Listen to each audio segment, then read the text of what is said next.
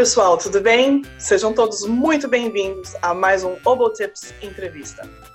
Se você ainda não se inscreveu, se inscreva no nosso canal e ative o sininho para receber as notificações. E também não se esqueça de compartilhar o nosso canal com os seus amigos. Meu nome é Andréa Silvério e para me ajudar nessa empreitada, eu conto com a ajuda do meu grande amigo, Marcos Vicensuto. Olá pessoal, tudo bem? Meu nome é Marcos Vicensuto e hoje a gente tem o prazer de receber o Moisés Pena. Ele é primeiro oboé da Orquestra Sinfônica Nacional no Teatro Cláudio Santoro, em Brasília.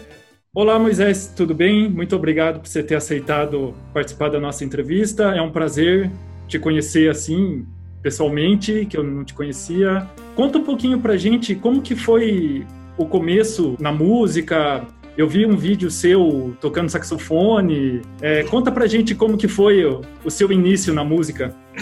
Olá, pessoal. Olá, Marcos. Prazer te conhecer também. André, bom te rever. Tudo bom com vocês? Bom, a, meu início é, foi bem interessante, assim. É, eu venho de uma família cristã, então a prática musical na igreja sempre foi é, enfim, super importante pra gente, né? Então eu cresci no meio de um ambiente musical na igreja, né? Meu pai cantava no coral, minha mãe regia o coral de, de, de, de, mulheres, mas assim, tudo numa maneira amador, né? Ninguém tinha formação musical mesmo, técnica. Mas a gente ia crescendo nesse ambiente. E lá com os meus 10, 11 anos, eu já tentando me aventurar, tocando caixa, tocando bumbo, porque na nossa igreja não tinha bateria ainda, né? Não existia uhum. essa tecnologia.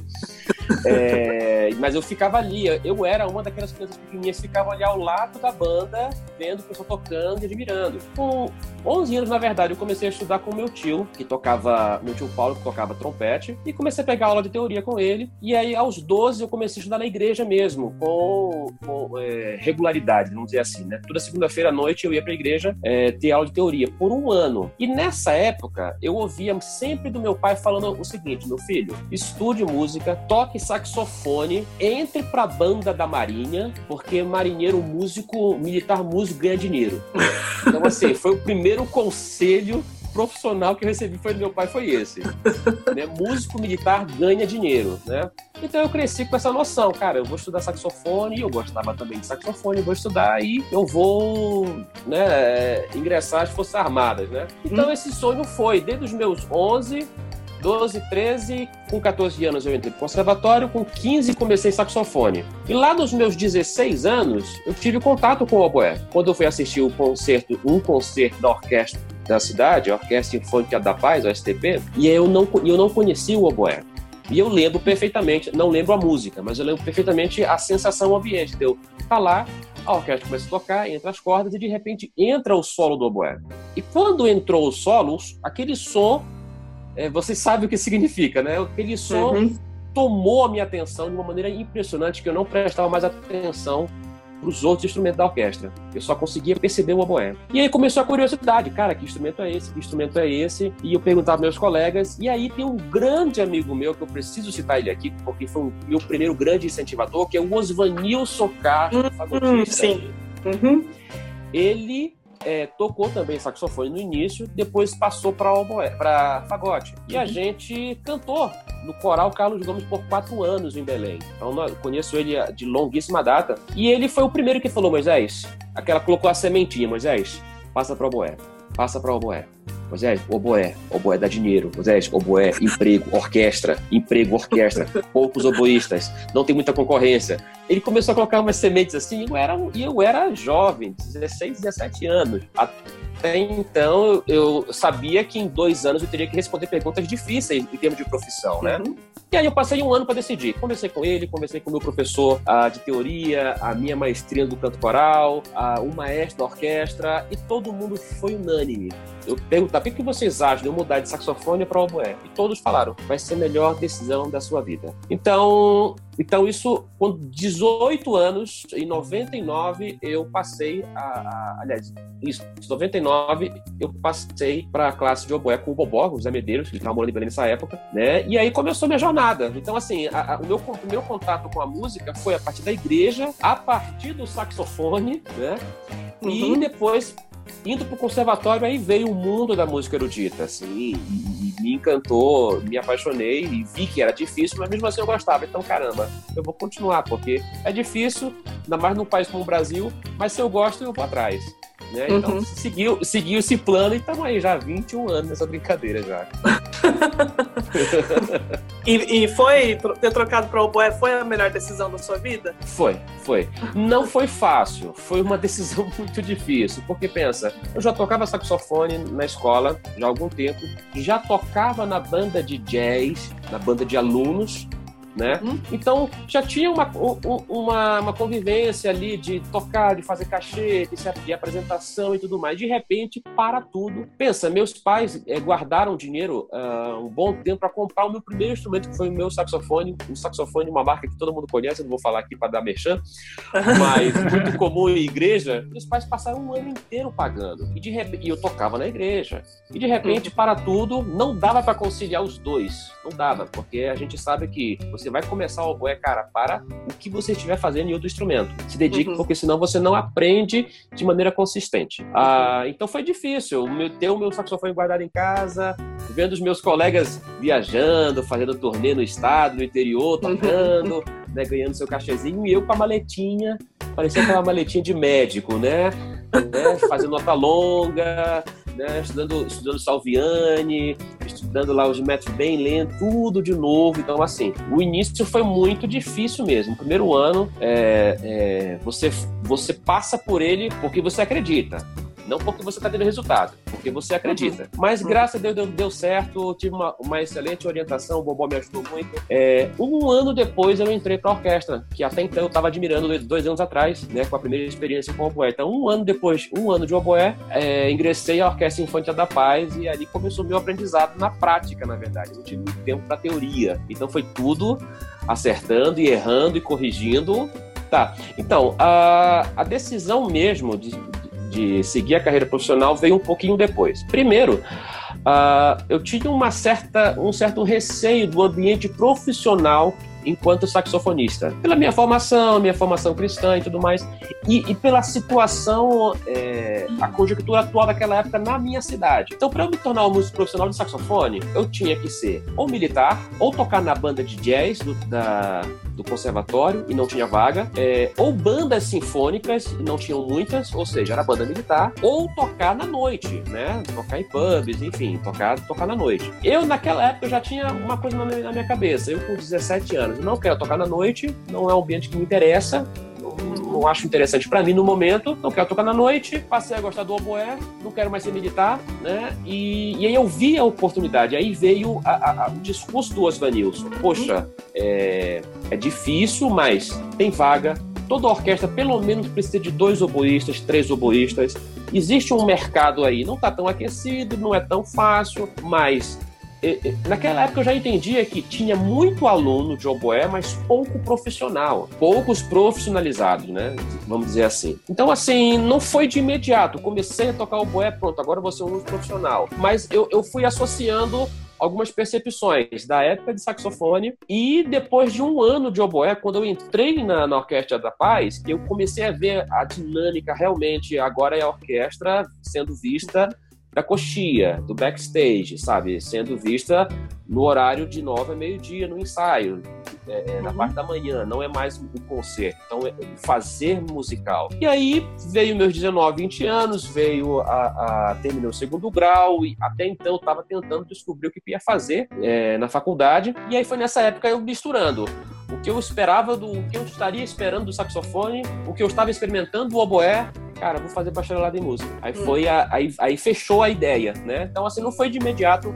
Eu tive que experimentar um pouco do que seria o fazer musical no saxofone e o início do fazer musical no oboé, para eu perceber as diferenças e o que que e, o, o, que que iria me atender da melhor forma das minhas das minhas é, expectativas, né? Então foi uhum. assim, foi um pouquinho de cada, mas foi depois, não foi de imediato não. Depois que você fez faculdade em Belém, né? Você foi estudar fora, nos Estados Unidos. Uhum. É, como que foi essa mudança? É, conhecer uma nova cultura, morar numa baita cidade que é Nova York, gigante. Como, como foi é, isso daí? Essa mudança, ela foi literalmente igual ao dia que eu viajei, que eu saí num domingo, era um, era um domingo de janeiro de 2006, e estava fazendo mais ou menos 31 graus em Belém. 12 horas depois eu estava em Nova York com menos 11 né, de temperatura. Então, assim, fazendo um paralelo, a comparação foi exatamente essa, esse nível de mudança. foi esse nível de mudança. Primeiro, meu contato para ir para o mestrado foi com o Lucarelli. Eu, para o meu grande professor, um grande amigo, um pai para mim. Eu conheci o Lucarelli em 2001, no Festival em Fortaleza. Então, a partir do primeiro contato, eu gostei muito da didática dele, da metodologia. Ele gostou muito de mim, com todas as dificuldades e desafios que eu enfrentava. Eu tocava no instrumento, uh, no instrumento inferior inferior, instrumento estudantil, já tentando fazer um repertório profissional, enfim, uma série de dificuldades, mas eu meti a cara, ia atrás e, enfim, vamos, vamos ver o que vai dar. Ele gostou de mim e fez um convite, que, olha, termine o seu, o seu bacharelado, sua graduação, consiga uma bolsa e venha estudar comigo. Então eu tinha um convite verbal, né? De boca. Uhum. Né? Então eu passei o, o, a graduação inteira confiando naquela, naquela ideia. Quando eu terminei o bacharelado, no último ano, aí eu fui novamente, e eu todo ano ia para Fortaleza. Fui para fui pra Fortaleza e conversava com ele no último ano. Falei, pessoal, esse ano eu termino a graduação. E aí, bora, então vou fazer o que eu, vamos ver o que eu consigo para você. Ah, ele conseguiu uma bolsa uhum. para eu passar o primeiro semestre na universidade, ou seja, a bolsa do, do housing, né? Uh, que, gente, foi assim, super importante para quem nunca, para um aluno estrangeiro que nunca visitou os Estados Unidos, morar na universidade é fundamental. Se você tiver uhum. condições, faça isso. Ah, e aí eu comecei a pleitear a bolsa também no Brasil. E aí eu consegui a bolsa da Fundação Carlos Gomes, que é um instituto estadual lá no, lá no meu estado, que gerencia o conservatório, onde eu estudei por 10 anos. Hum. Então eu tinha a bolsa do, housing, né, da, da, que o Lucarelli tinha conseguido na universidade, lá em Purchase College, White Plains. Ah, e a bolsa maior que ia pagar o meu mestrado, que é a bolsa da fundação. Então, assim, foi através do, do Lucarelli, através do Bobó também, que, que o Bobó voltou a ter contato com o Lucarelli, eu fui para Fortaleza conhecer o Lucarelli, e aí o link foi foi, foi, foi, foi feito. Até então, eu não fui para Nova York para uma universidade específica, eu fui para estudar com o Lucarelli. Eu acho que isso é uma decisão muito importante. O aluno que quer ir para fora, ele tem que decidir se ele quer ir para instituição X ou ele quer estudar com tal professor. Que às vezes você consegue mesclar isso. Eu quero uhum. tal universidade com tal professor que está lá. E às vezes nem sempre é possível. Então a pessoa tem que decidir se quer ir atrás do professor, a didática dele, a, influência dele, ou a universidade, a estrutura uhum. que a universidade eh, te proporciona. Então eu fui para o mestrado e foi uma experiência, gente, muito difícil.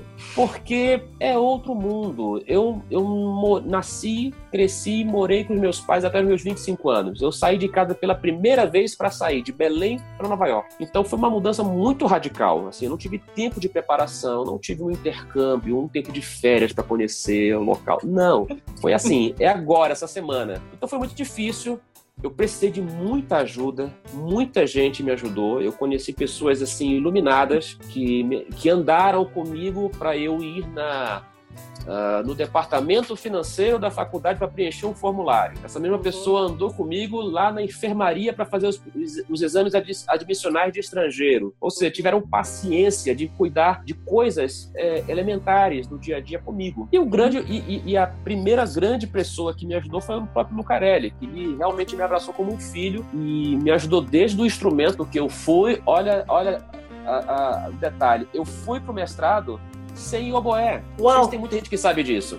Caraca. Eu fui pro mestrado sem instrumento.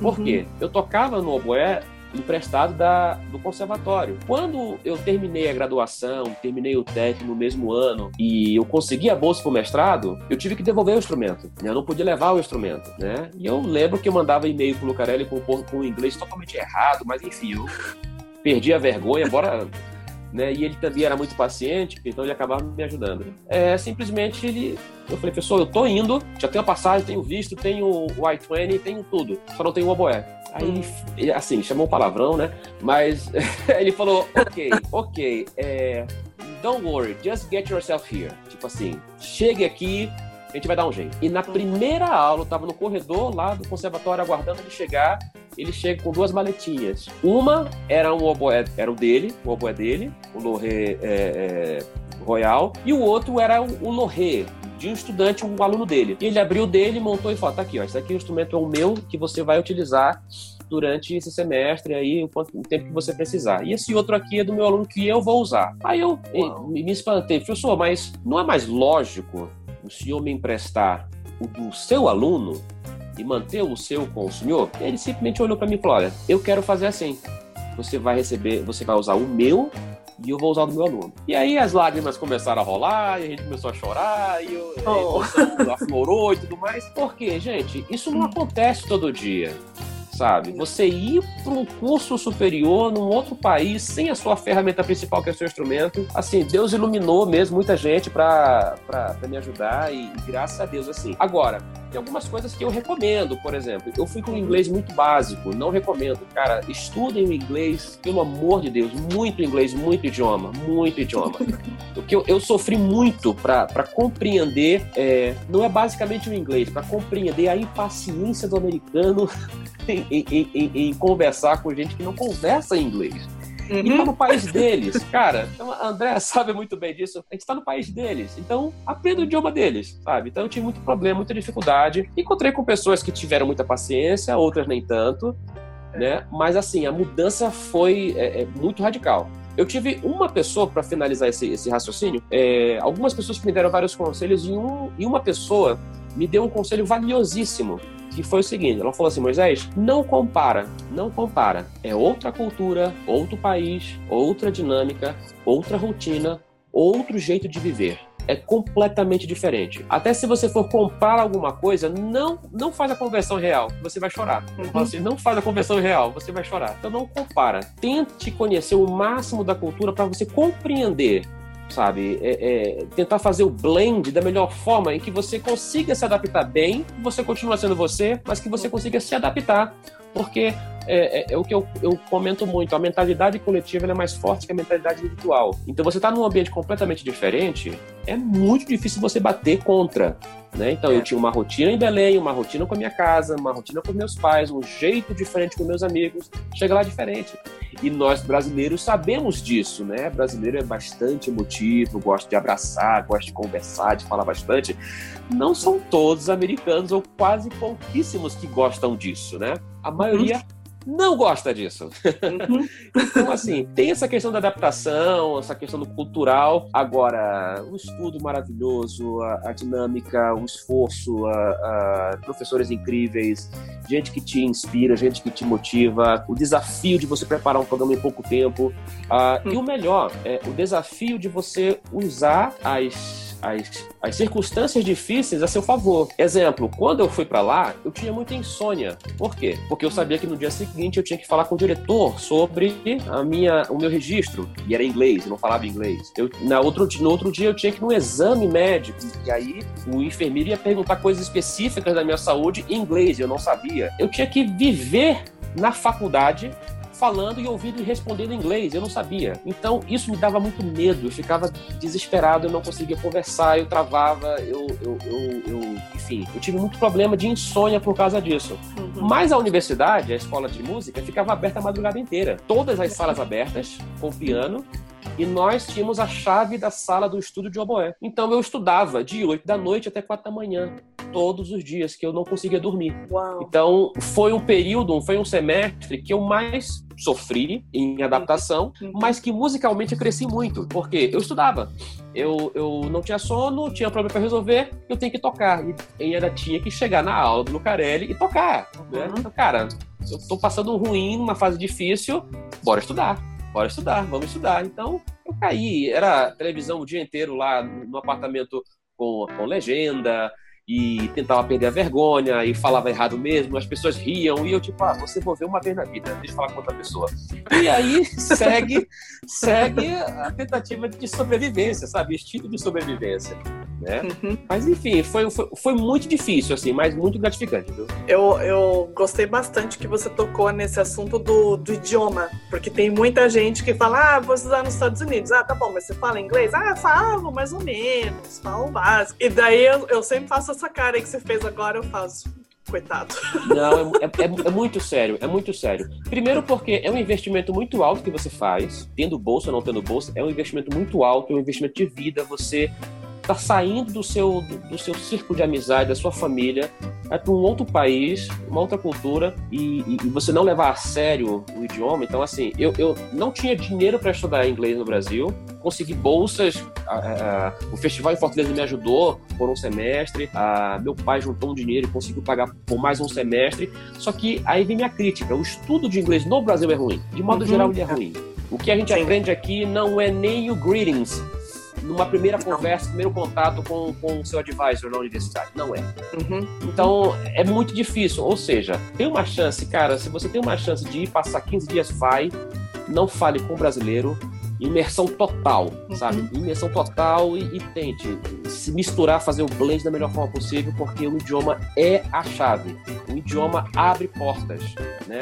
Não importa a dificuldade ou o problema, o desafio que você vai enfrentar na faculdade. Se você tem um idioma, você, é mais fácil encontrar a solução. Sim. Não é mais fácil evitar problema. Não é que é isso. Não é evitar o problema, uhum. mas é encontrar a solução mais fácil. Então, assim, uhum. é muito sério. É bom. Quem quer estudar fora, gente, tá, beleza. E o idioma, como é que tá? Sabe? Levar bastante a sério, porque é fundamental. É tão importante quanto o instrumento. É isso. É, é São verdade. as possibilidades também, né? Você falando o idioma do local que você está estudando te abre portas para várias possibilidades sim. que talvez algum outro aluno que não fale tão bem não consiga, né? Sim, sim. Sim, Outra, outro diferencial também é que, é lógico, essa adaptação ela não é imediata, a não ser que você já tenha uma certa uma noção do que, do que é a cultura do, da, do idioma inglês e você já tem ferramentas, uh, mecanismos de adaptação. Na fala, você entende muito bem, você fala, você se comunica muito bem, ok, são ferramentas. Você compreende um pouco do que é a cultura, do que é o pensamento americano, ok, isso te ajuda. Agora, diferente disso, você conseguir se adaptar leva um pouco tempo. Eu digo isso porque eu fui para Purchase College, fiquei um semestre só, porque o Luca ele passou a dar aula em Queen's College, no Queen's College em Nova York mesmo. Ele falou, eu quero que você vá para lá comigo. E para onde ele ia, eu ia atrás. Então eu transferi meu curso para lá, para o Queen's College, e lá no Queens, no bairro do Queens, onde fica a universidade, do lado é um bairro de judeus, Forest Hills, e do outro lado Flushing, que é um bairro de é, bairro asiático. Então tinha muitos alunos asiáticos no conservatório de música. Ah. E o que acontecia?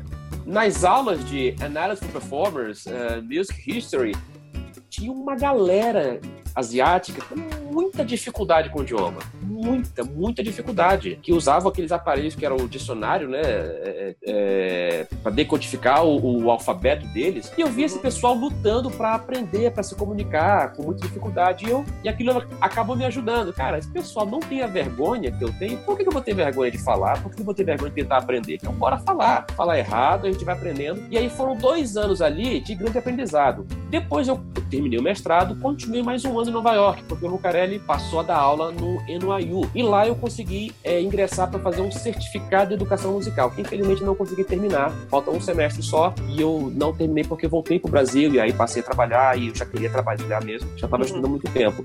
Mas no NYU, já com o idioma bem mais avançado, bem mais é, assim, me relacionava melhor com as pessoas, era gravação para a escola, para a turma de composição, trilha sonora, era musical que a gente fazia. É, e também uma das bolsas que eu tinha lá era de professor assistente de música de câmara e matéria optativa. Uhum. Ou seja, eu dava aula de música de câmara e matéria letiva, na verdade, né, para alunos de outros cursos que estudavam boé. Então, a prática do, de, de lecionar o boé em inglês me ajudou muito. Então, assim, como você falou, Marcos, abre um leque de possibilidade. Você passa a viver ali aquele ambiente musical, aquele ambiente universitário, você fala com todo mundo, conversa com todo mundo. E, e, e outra coisa, gente, não entendeu? Could you repeat it slowly, please? Because I didn't get it, sorry. Sabe? É só pedir desculpa e peça de novo e a pessoa vai falar. Se ela, se ela insistir falar rápido, aí ok, pede, pede pra outra pessoa falar lento. Mas assim, é, é, é importante isso, sabe? Abre-se um leque mesmo, tem que falar no idioma. É, é, muito importante. E é, dentro desse assunto ainda de, é, é, da sua vida aqui nos Estados Unidos, eu queria que você contasse pra gente e pra quem tá assistindo agora que de repente quer fazer um mestrado, sei lá, né, nos Estados Unidos, como que era o seu dia a dia como estudante no mestrado? Uhum. Bom, a, o meu dia a dia era, era o seguinte: é, como aluno estrangeiro, eu precisava fazer pelo menos nove créditos por semestre, né? Nove créditos. Então dependia muito das matérias que tinha.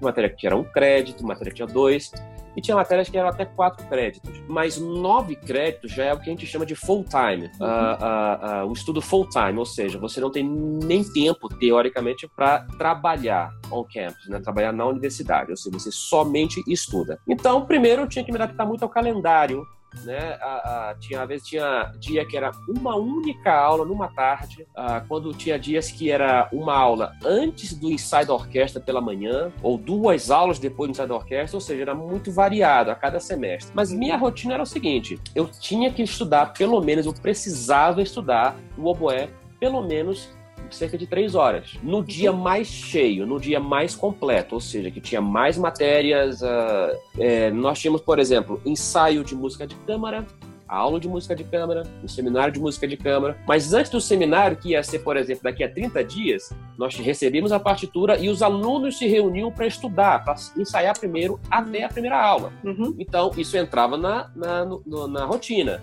ensaio uhum. com um grupo de música de câmara, pelo menos uma hora por semana, ou duas horas por semana, aí depende dos alunos. Sempre tinha uma ou duas matérias teóricas, uh, mas a minha concentração no mestrado era mais em performance, então eu fazia muita coisa de música de câmara. Era a orquestra, música de câmara, a, a, o preparatório para o meu recital né, é, semestral, ou seja, era, é, o dia a dia era muito cheio e eu não morava perto da faculdade. Isso hum. já no Queen's College, não morava. Então eu precisava, eu me esforçava bastante para ter pelo menos limpo três horas de estudo de oboé, uhum. independente do que fizesse antes ou depois. Então eu uhum. tinha que estudar três horas. Então a rotina era acordar, o ensaio da orquestra na universidade começava 8h15 da manhã, e significava que eu tinha que sair de casa no máximo 7h15 da manhã. Começava 8h15, e iria, iria até 11h30 mais ou menos, meio-dia, não lembro mais ou menos o horário. Almoçava e a próxima aula era às 3 horas da tarde. Então eu já ficava na faculdade e já adiantava pelo menos uma hora e meia, duas horas de oboé. Uhum. Até a aula de a, até a aula de teoria ou história da música, conforme for o calendário. Depois eu terminava em média ali das 3 horas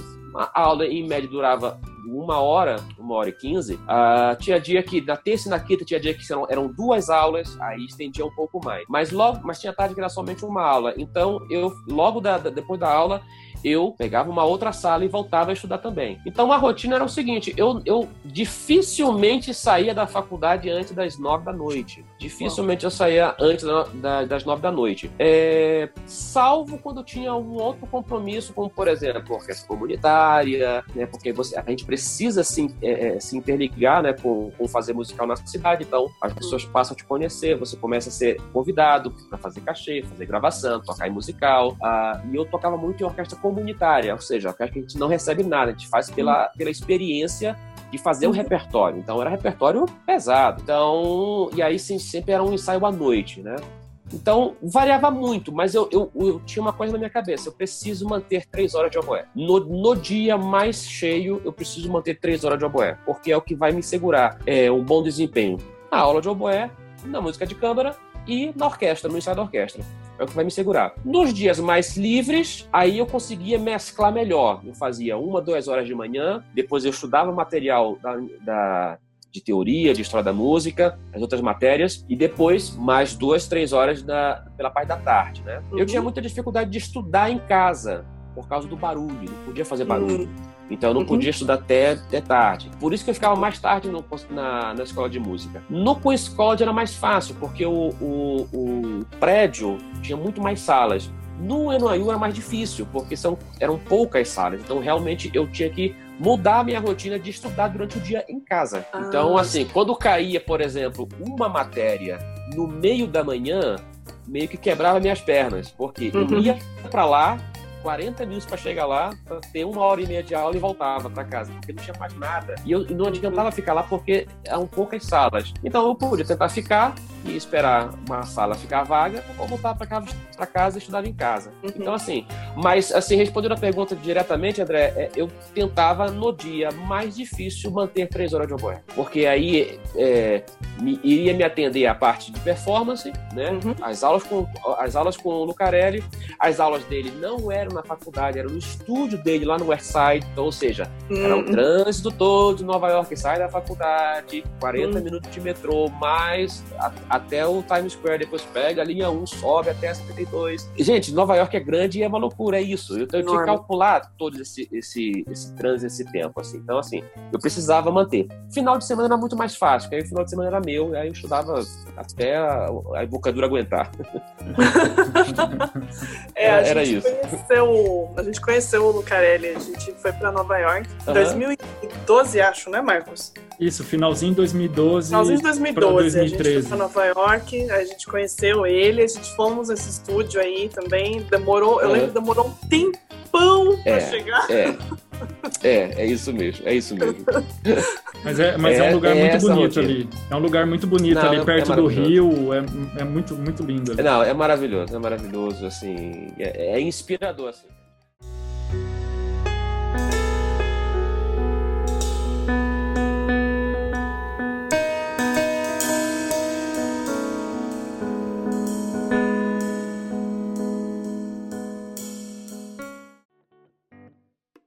Todo aluno de música precisa conhecer Nova York. É uma cidade impressionante assim. E, e, e, e se for boísta, cara, vá conhecer o Lucarelli. Lucarelli é um ser humano Nossa, iluminado, gente. Vá, vá conhecer o Lucarelli.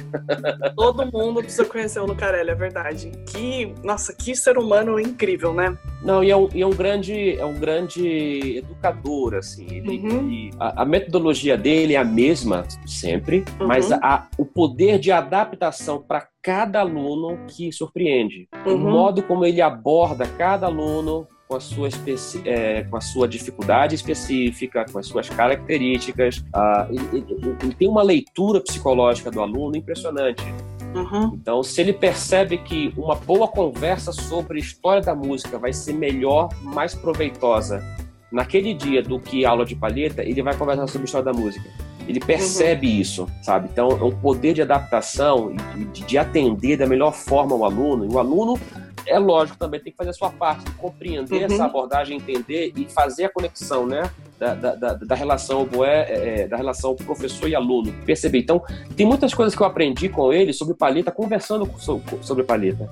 Muitas uhum. coisas que eu aprendi sobre repertório ah, do ponto de vista artístico e não técnico. Artístico, conversando com ele, ouvindo gravações com ele.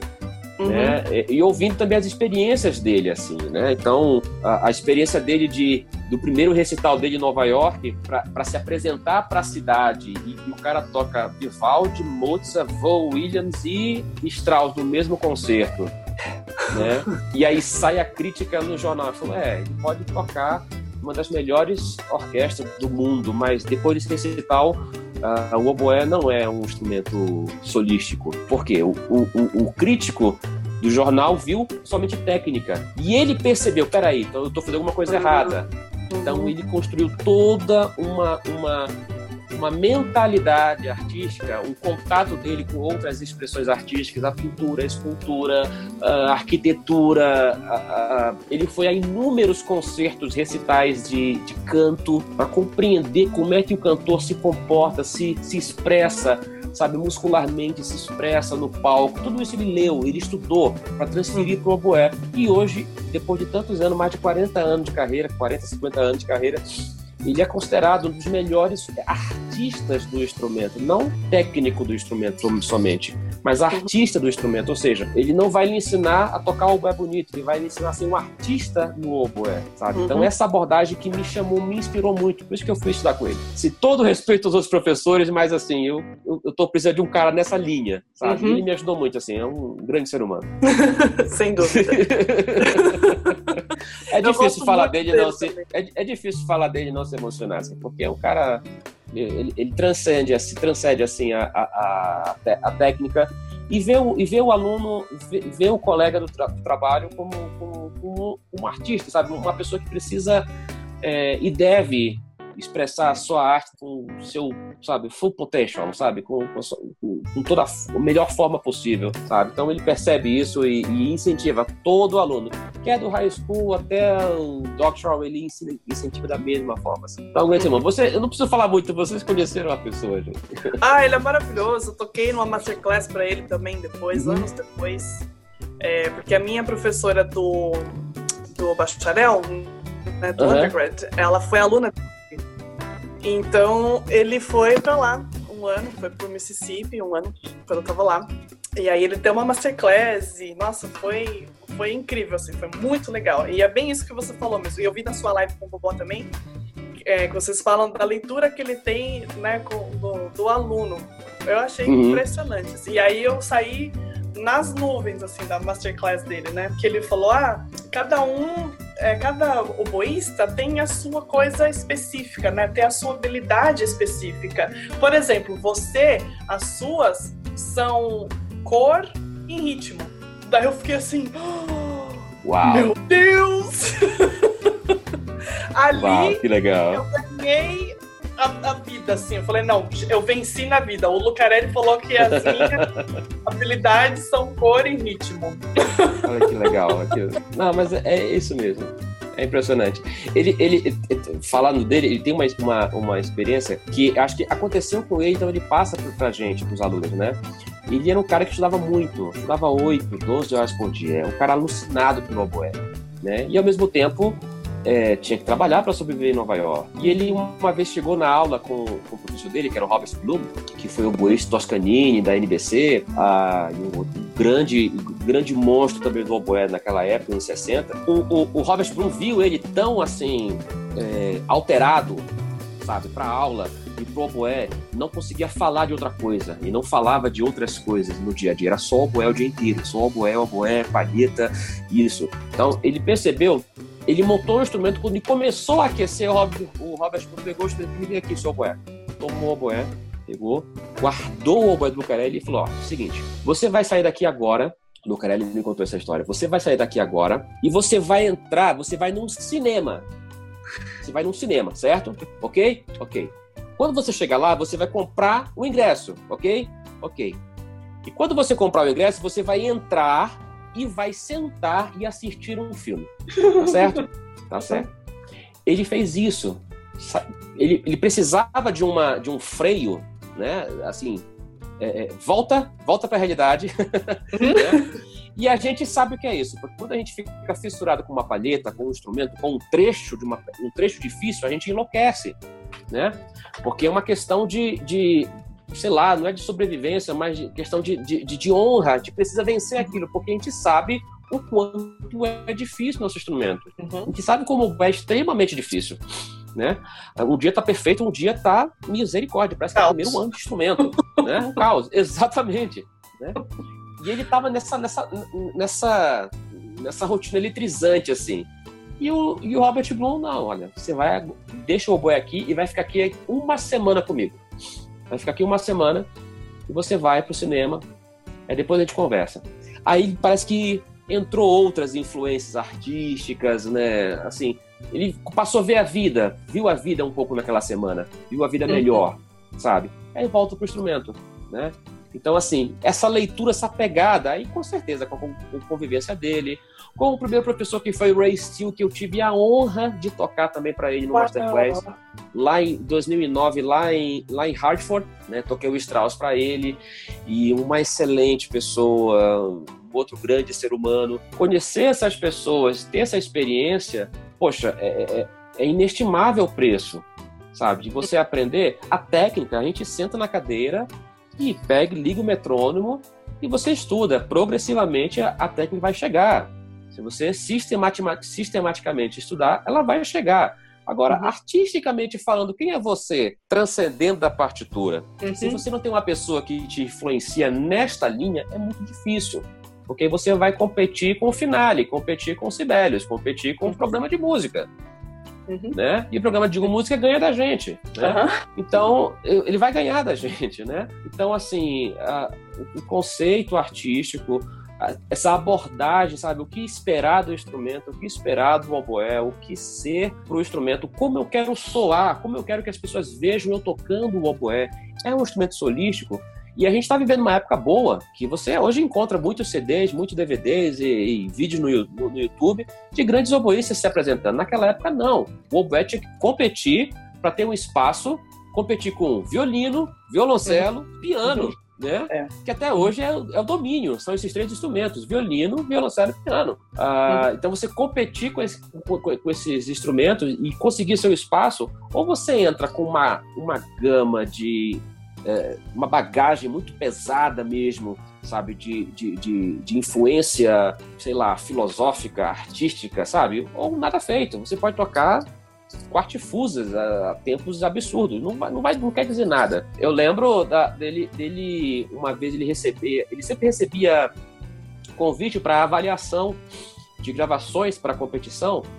E um dia ele, ele mandou, ele recebeu lá uma, uma gravação, ele me mostrou. Ele falou assim, Moisés, ouve isso aqui. E é uma, cara, é um trecho absurdo, tipo Leapi, sabe? Negócio incrível. E o cara tocando extremamente rápido, muito rápido, não era o Leapi, mas era, era estilo. E aí ele perguntou assim: o que, que você achou disso? Eu falei, wow, that's amazing, oh, incredible, I don't know how you can do, how you can do that. Tipo assim, eu, e ele, pois é, that's boring. I'm sick of it, that's boring. I don't like that. It says nothing to me. Aí eu. Ah, tá, como é que eu vou refazer agora a minha sentença, né? Eu, é, realmente, pessoa. Não, ele falava, Moisés, são só notas, eu não ouço palavras. Eu quero ouvir palavras. Uhum.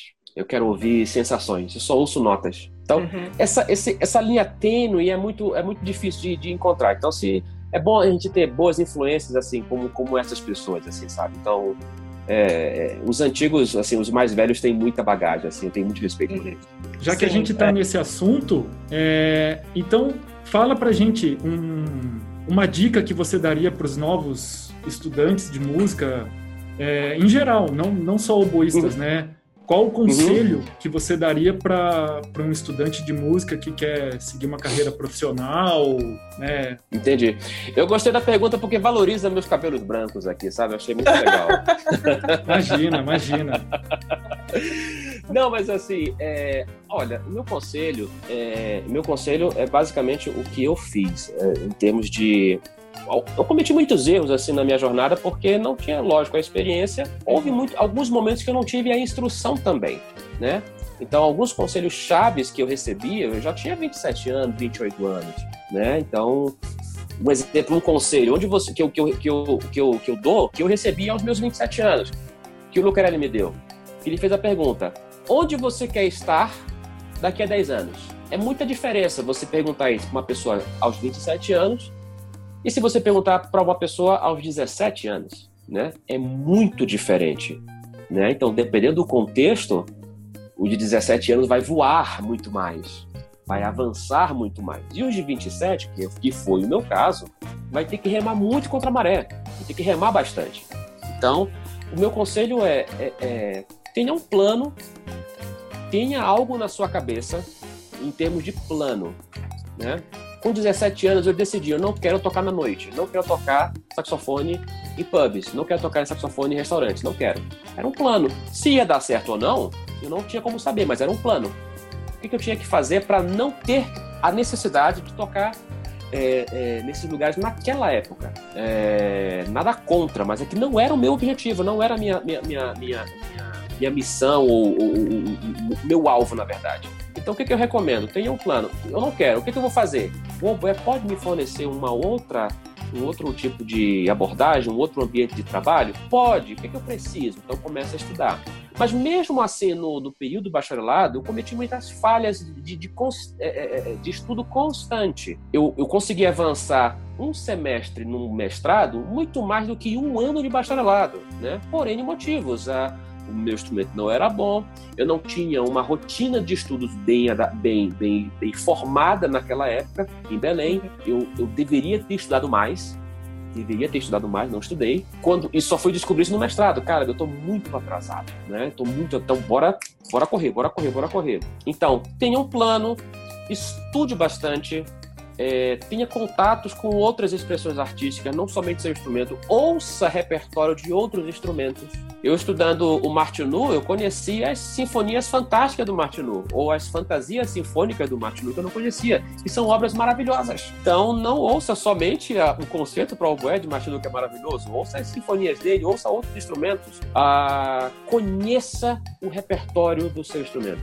Conheça, é imprescindível, principalmente para quem quer tocar em orquestra, quer fazer audição. passar uma, uma audição. Tem que conhecer. Tem que. É, eu sei que é difícil ter tido a experiência de tocar aquele repertório antes da audição. Nem todos conseguem isso, eu sei disso. Se tiver condições, tente. Vá para uma orquestra comunitária, tente. Mas conheça o repertório do seu instrumento. Muita coisa que eu tive que tocar, eu aprendi na hora de tocar. Eu não conhecia. Então, no mestrado, eu me deparei muito com isso, de repertórios, cara, repertórios que se fazia no bacharelado já há muito tempo lá. Eu não conhecia. Então, eu tinha que correr atrás, né? Diante da dificuldade, é, eu via, por exemplo, eu fui para o mestrado com 25 anos. Lucarelli tinha aluno de 18 tocando Pasculi. E eu nunca tinha tocado Pasculi.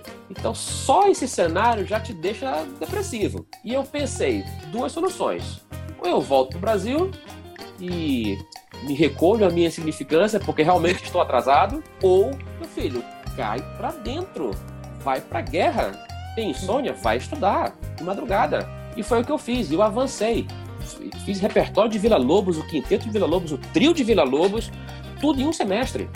Coisas que eu Uau. nunca tinha feito, nunca tinha feito no bacharelado em Belém. Não tinha feito bacharelado em Belém. Tocava, toquei nas aulas do Strauss pro Lucarelli, o Von Williams pro Lucarelli e o Mozart. O Mozart a gente passa a vida inteira estudando, não para de estudar, tocando todo o tempo. A gente vai encontrar dificuldade, vai encontrar é, deficiências, assim, né? Cada um tem a sua, o seu background, cada um tem o seu background e tem os seus, os seus problemas. Uhum. E, mas a, a decisão daquele ponto para frente que vai ser a diferença. Então eu decidi, eu não tô no nível. O que, que eu vou fazer? Eu vou brigar para chegar no nível. Eu comecei a estudar, eu estudava muito mesmo. Então eu usava todos os, os, os problemas a meu favor. Eu tinha muito problema. É o idioma, bora estudar. É o, é o oboé, bora estudar. Era a paleta, estudar. A paleta não está funcionando. Professor, eu preciso de uma ajuda, ou seja, e, e, e, ele sempre me ajudava muito. Então, o meu conselho é: tenha um plano, estude bastante, conheça seu instrumento, ah, e uma coisa muito importante que eu queria deixar aqui registrado é essa noção, essa conexão do, do que é o hobby, ou seja, ah, eu faço música é, como hobby, mas também como trabalho.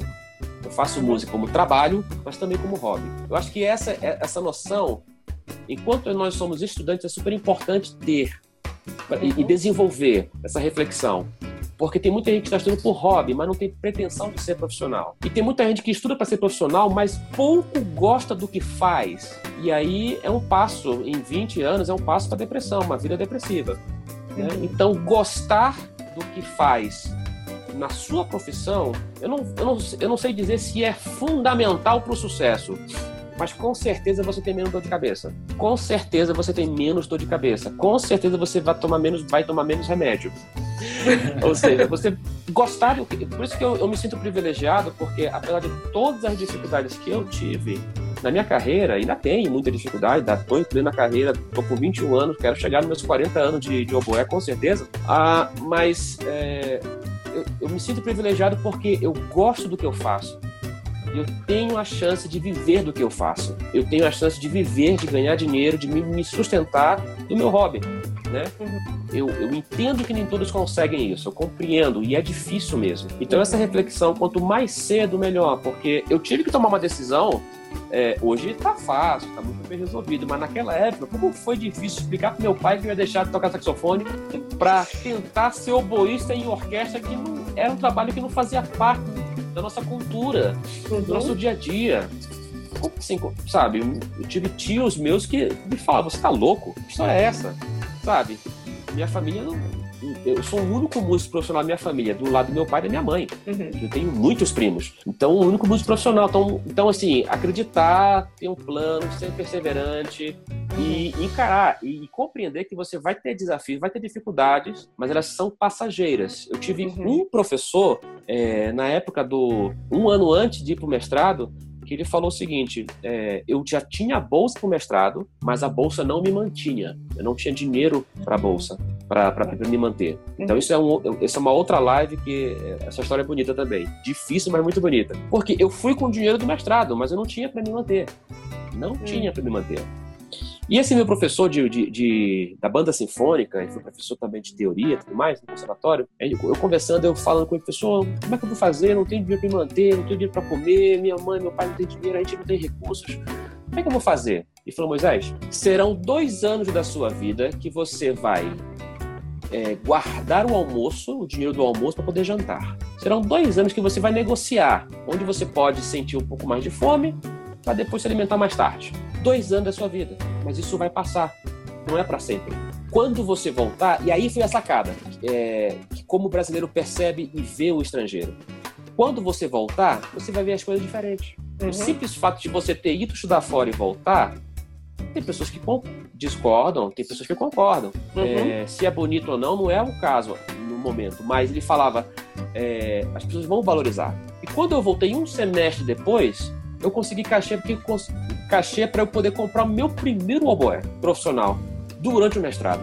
Ou seja, as portas se abrem. Mas eu precisei sair da minha zona de conforto, uhum. encarar o desconhecido, encarar outro idioma, almoçar no dólar menu e, e poder.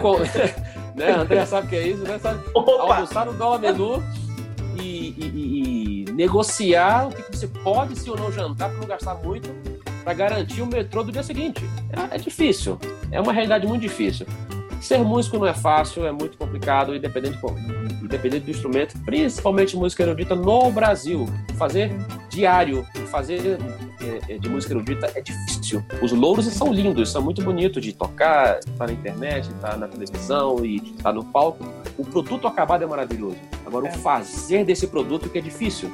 E a gente sofre muito. Né? São muitas palhetas quebradas, são muitas canas jogadas fora. é, então é muito difícil. Mas assim, o meu conselho, cara, não desista, porém tenha um plano, tenha uma reflexão e uma, um ponto de ligação entre o que é hobby, o que você gosta de fazer por prazer e o que você quer fazer como profissão. Se isso estiver interligado, vai ser melhor a sua vida, com certeza. Esse é um pensamento que eu tenho, assim, a, a, boa sorte que eu tenho de fazer uma coisa que eu amo, que é fazer música, né, e poder trabalhar com isso também, ter o meu sustento, né? Então uhum. é isso que me motiva cada vez mais continuar estudando e... Ah, que legal, isso é, super, isso é super importante.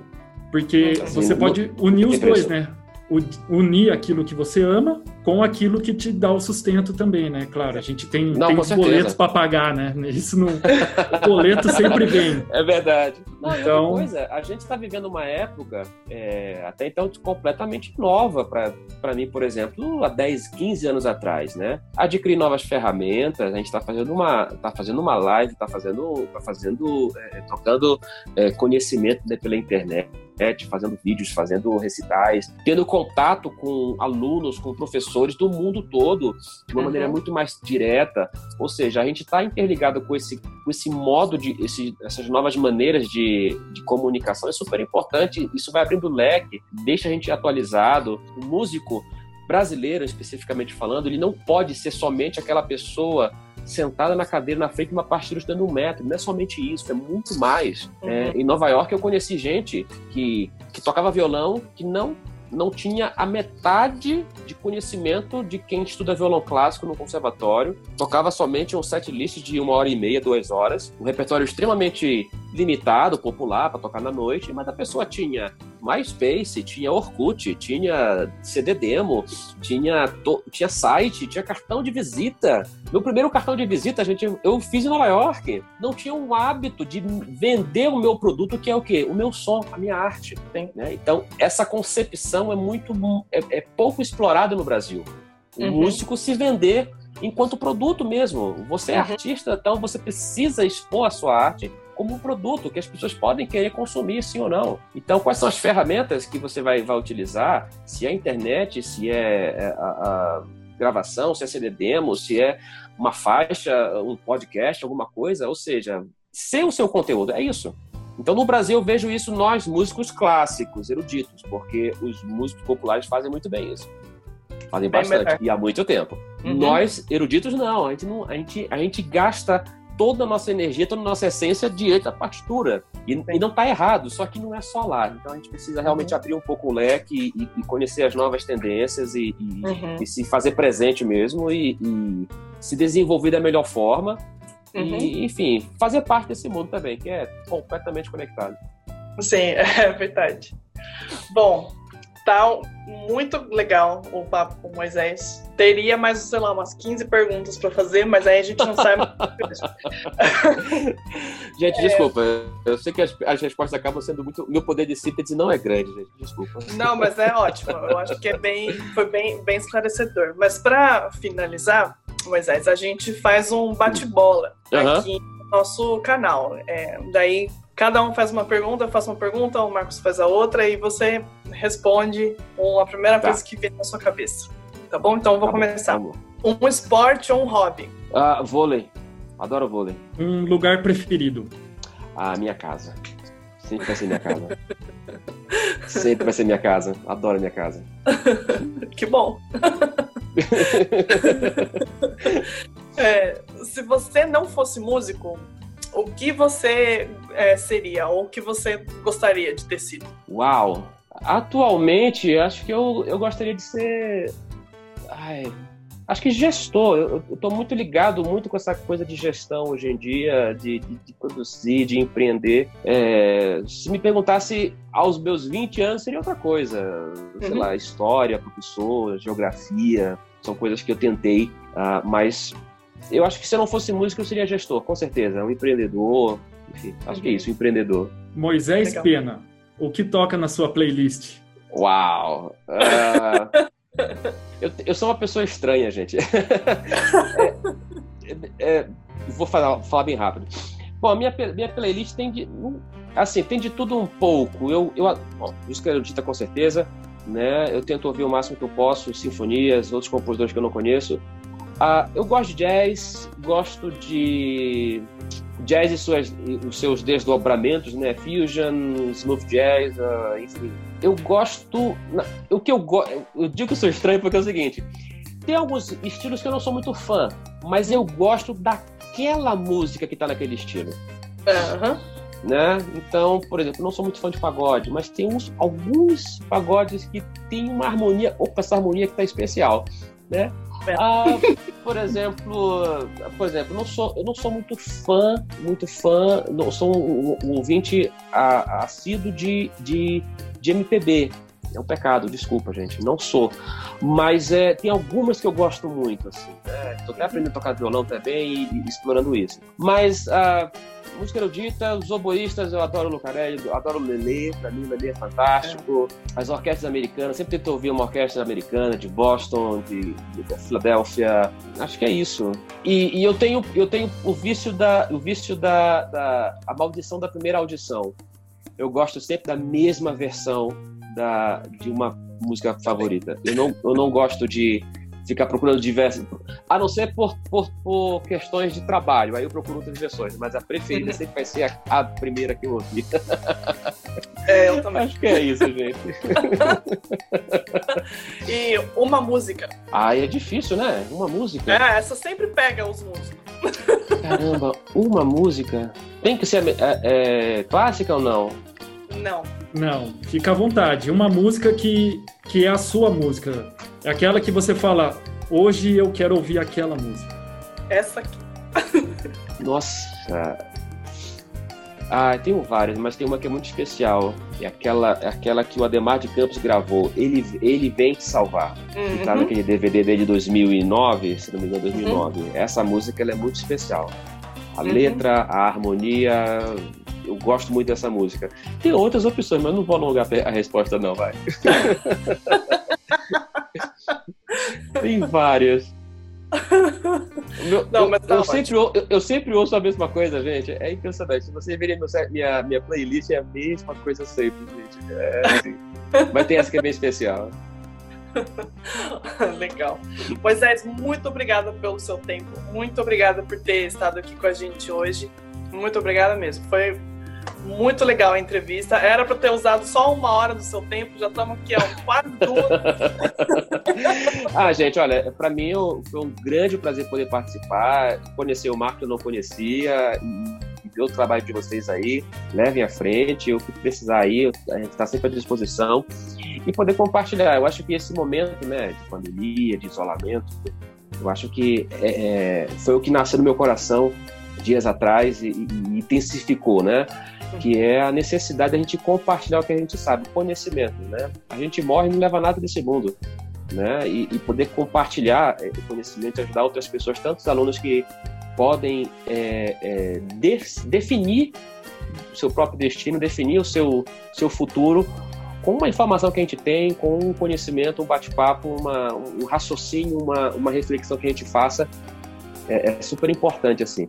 É, é, para mim é muito prazeroso poder falar da minha experiência. Não é a mais especial, é especial para mim, mas é, é, eu aprendi muitas coisas, é, sofri com muitas coisas, mas tá aqui a prova viva. A gente sobreviveu, estamos aqui, vamos para frente e, e, e, vamos, vamos levar a bandeira do oboé para frente. Vamos, vamos continuar trabalho de orquestra, levantar nossa bandeira. Então, poder participar de um, de um projeto assim, de vocês, vocês estão de parabéns, assim, acho muito, muito legal poder, poder participar e, e quero ver também vários projetos assim também uhum. é, nessa linha, porque eu acho que a gente pode atingir muitas pessoas da melhor forma possível. Então, Sim. obrigado pelo convite, vocês estão, estão de parabéns também. Muito obrigado, Moisés.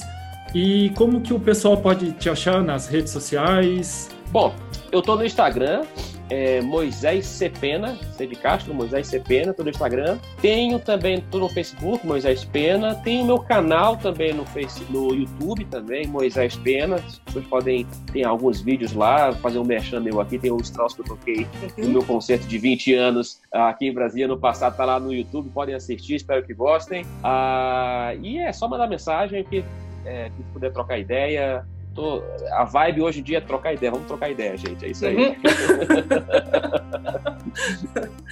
Bom, então é isso. Espero que vocês tenham gostado. Sigam o Moisés. Ele também produz bastante conteúdo bem, bem legal no, no Instagram dele. Tem vídeos no, no canal Strauss mesmo, né? Como ele já falou. É, por causa do, da gravação do Moisés que eu conheci o concertino do Breno Blaut. Uau! É... Caramba! Então é gravação é especial também. É bem legal. Espero que vocês tenham gostado. Não se esqueça de dar o seu like aqui pra gente, que é importante. Não se esqueça de inscrever no nosso canal e ativar as notificações. E de seguir a gente nas redes sociais. Até a próxima!